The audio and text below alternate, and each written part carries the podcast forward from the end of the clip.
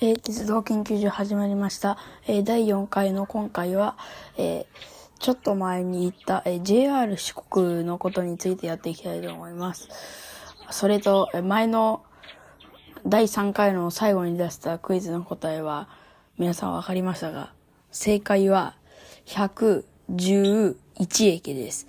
間違ってたらごめんなさい。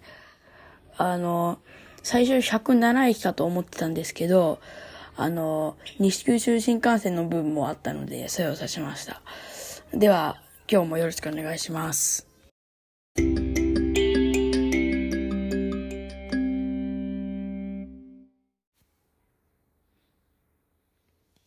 えー早速じゃあ今回も始めていきます。えー今回は前に、先先ほども言った、えー前に言った四国のことについてやるんですけど、四国の車両は、あの前行った時は、あの、昔の車両を使ってることが多かったです。まあ、それは、なんか、なんというか、電化されてなかったりするところはもうディーゼルでやってあるので、JR の場合はですね。だからなんか、私鉄、私鉄の方はまあ昔の車両たくさん使ってる感じですね。あの、高松こと平電気鉄道、ことでね、が、あの、京急の電車が使われてました。まあ、色変わってるんですけど、あの、これ、このことでのやつは、あの、今、鉄道研究所のこの、なんか、カバーというか、あの、アイコンになってるので、まあ、わかりやすいかなと思うんですけど。あれは、あの、自分でちゃんとカメラで撮ったやつなので、決して、あの、なんか、なんだろう。あ、そうだ。図鑑とか見て、それを写真撮ったわけじゃないですので大丈夫です。あと、い、伊予鉄も乗ったんですね。あの、今回は、市内線に乗って、あの、路面電車の方ですね。で、普通の電車の方はちょっと乗れなかったんですよ。あの、時間もあれだったし、なんですけど、あの、伊予鉄の路面電車すごいな、加速が、加速度が高いというか、速いというかなので、まあ路面電車は多分全体的にそうなのかなと思うんですけど。で、坊ちゃん列車も乗りました。あ、いつもね、もう乗りたいなって思ってたんですけど、うん。あーってなってました。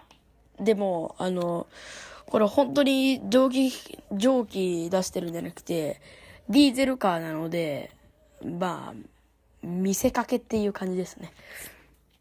うん。それで、あと、岡山まで新幹線で行って、そっから、あの、なんだっけ。あ、そうだ。瀬戸大橋線を渡ってきたんですけど、あの、行きた、本当は、本当のところは、あの、サンライズエクスプレス乗りたかったんですね。サンライズ出雲瀬戸のやつ。もうね、あの、あれをいつか絶対乗ってみたいんですよ。結構高いらしいですけど、値段が。あ、それで、淀線も乗りましたよ。あの、鉄道ホビートレインかな？に乗って。あの、本当に、ほん、本当に聞いたのと全く同じで、新幹線の形してました。はい。で、あの、まあ、最初のうちはね、まあ、ああ、面白いなーってなってたんですけど、まあ、あの、始発の駅から終点までずっと乗ってるわけですから、まあ、そりゃ、そりゃまあ、飽きますよね。もう飽きてたので、もう最後の、あの、何駅かはもう、暇だなぁと思いながら、いました。なんか、それで、途中で、土佐昭和だったかな？土佐昭和ですね、はい。土佐昭和駅で、あれ、土佐大正だったっけ？なんか二駅あるんですよ。多分土佐大正だとは思うんですけど、はい。土佐昭和だったような、まあどっちでもいいか。で、あのーその中で、あの、なんだっけ、あ、そうだ、土佐昭和で、あの、待ち合わせしたんですね。あの、淀線なんです。淀線は、あの、単線なので、どっかで、あの、すれ違いするんですけど、それが土佐昭和で、それで何に、あの、あの、こう、何にするかと思ったら、あの、土佐昭和で、四万トロッコとすれ違ったんですよ。あの、あーってなりましたよ、最初。あの、トロッコって、あの、なんか、なんか一両だけトロッコついてるんですけど、まあ、そもそもホビートレインも一両なんですけど。うん。で、四万トロッコね、うわ乗りたかったなって今思ってます。で、あの、なんか、淀線はなんか3つあるらしくて、車両の種類が。鉄道ホビートレインは乗って、しまんトロッコは見て、で、もう一個海洋堂ホビートレインっていうのがあったらしいんですけど、ちょっと残念ながら見れませんでした。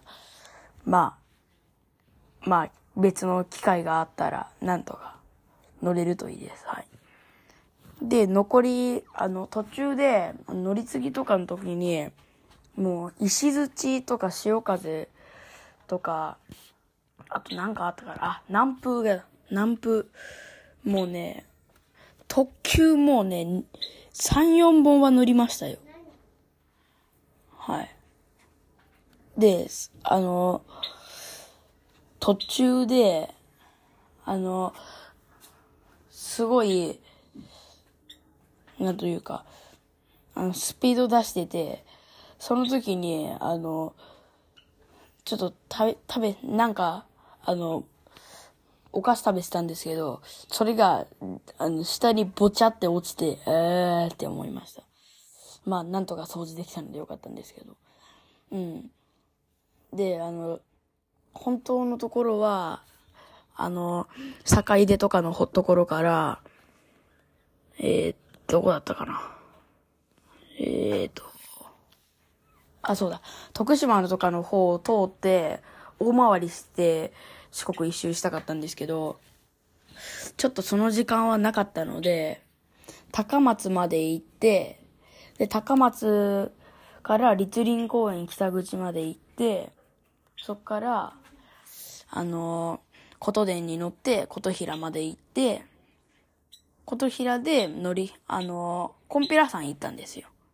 で、帰って、土山線乗って、ここで、確か何分石槌だったかなまあ、なんかの特急に乗って、で、えっ、ー、と、もうそのまま、高知まで行ったんですね。で、高知を1日目終えて、で、次の日、まあそのまま行ったんですけど、途中で、何駅だったかな？